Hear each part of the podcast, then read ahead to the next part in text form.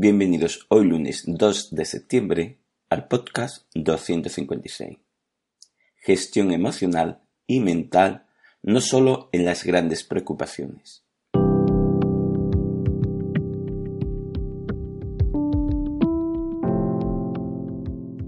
Bienvenidos de nuevo a Meditación Online y Mindfulness, producido por pcardenas.com, el podcast donde hablaremos de técnicas, prácticas, noticias, dudas y todo lo relacionado con la atención consciente plena y cómo aplicarla. Recordar que para cualquier duda y demás, en pcardenas.com podéis contactar conmigo. Bueno, el tema de hoy es, como hemos dicho, gestión emocional y mental no solo en las grandes preocupaciones. Cuando practicamos meditación o mindfulness, para aprender a gestionar esos momentos de fuerte sensación que nos preocupa, no se trata solo para aplicar lo aprendido en esos momentos. Hay que hacerlo también en sensaciones más suaves que tengamos. Sé que muchas veces cuando se empieza con la meditación o las prácticas de mindfulness, lo hacemos porque tenemos alguna sensación, emoción o estado mental que nos genera un malestar de manera que ya nos tiene un poco harto y queremos solucionarlo realizando este tipo de práctica. Cada uno tiene su motivo, pero hoy quiero hacer hincapié en comentar que si es bueno practicar ese o esa gestión emocional y mental para eliminar, suavizar o aceptar eso que te preocupa, ya puede ser estrés, ansiedad, depresión, charla interna que te castiga, dormir mejor y más tranquilo, ataques de pánico, muchos nervios, tener la mente siempre preocupada por algo, etcétera, etcétera.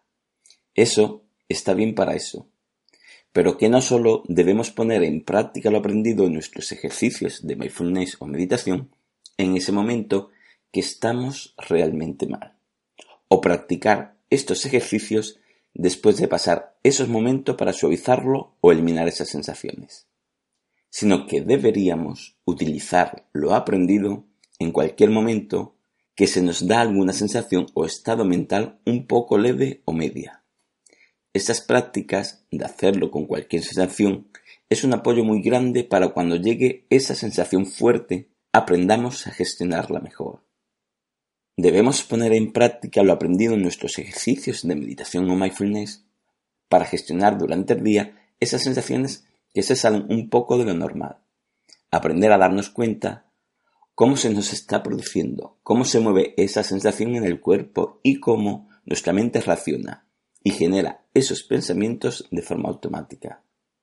Es importante gestionar estas sensaciones de menos intensidad porque es la puerta para aprender a cuando estemos en una sensación de gran intensidad, depresión, ataque de pánico, ansiedad, o sea, cualquiera que nos afecte fuertemente a nuestro estado de ánimo, pues que nos cueste menos, un poco menos, aplicar lo aprendido.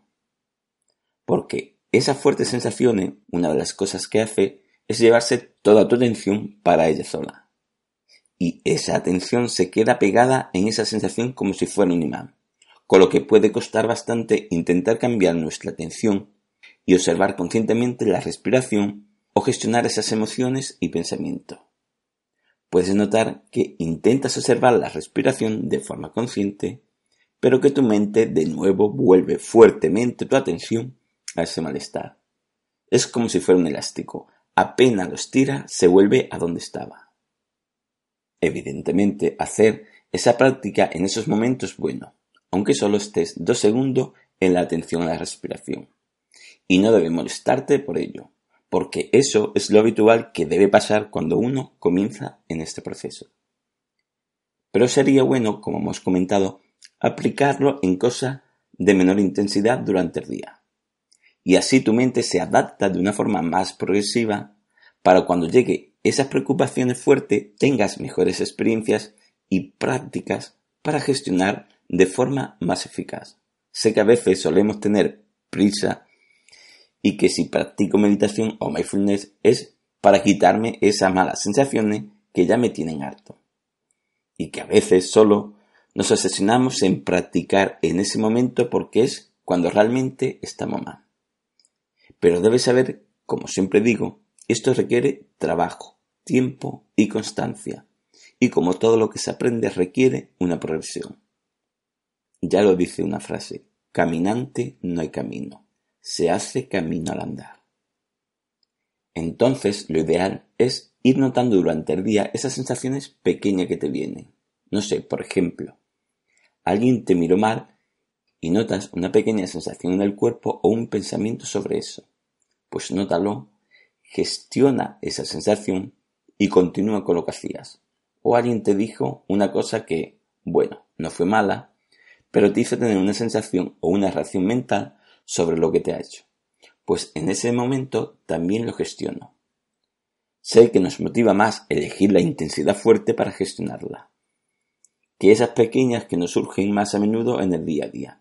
Pero realmente ese entrenamiento con las otras es la que nos da la capacidad de saber afrontar las fuertes con mejor capacidad de gestión. Una de las funciones de los ejercicios de mindfulness es esa, ir eligiendo un momento que nos generen algo de sensación para gestionarla. Pero también, aparte, tú puedes hacer, como hemos dicho, con cualquier sensación en tu día, que se salga un poco de lo normal. Así la mente aprende de forma consciente a detectar también esas pequeñas o medianas sensaciones de forma más automática y a gestionarla. Y no solo es importante porque así mejora tu bienestar, porque alimentas menos sensaciones negativas o dañinas durante el día, sino porque eso que quieres mejorar, que es de intensidad alta, eso empieza con una sensación o pensamiento de intensidad leve que no se gestiona. Y ya dependerá de qué rápido en el tiempo, segundos, horas, días, sube a ese malestar mayor en función de cuanto tu mente haya repetido ese proceso una y otra vez.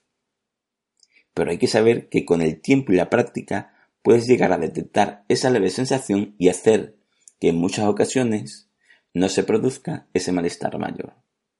Piensa que todo lo que has aprendido de algo, en lo cual ahora lo manejas casi de forma automática, no lo aprendiste todo de un tirón, sino que el aprendizaje fue un progreso. No escojamos practicar la gestión de esos pensamientos y emociones solo cuando estemos realmente mal. Hagámoslo con cualquier sensación que veamos que se sale un poco de lo normal. En estos podcasts tenéis infinidad de ejercicios de mindfulness que pueden utilizarse como práctica para notar esas leves sensaciones, indiferentemente que ese sea el motivo o la meta de tus prácticas, sino que nos puede servir para que tu mente se vaya acostumbrando a notar, ser consciente de esas sensaciones y la aprendas a gestionar. Bueno, espero que esto te sirva. Gracias por vuestro tiempo. Gracias por vuestro apoyo en iTunes con las 5 estrellas y las reseñas y con los me gustas y comentarios de Ivos. Y sobre todo por estar ahí. Muchas gracias.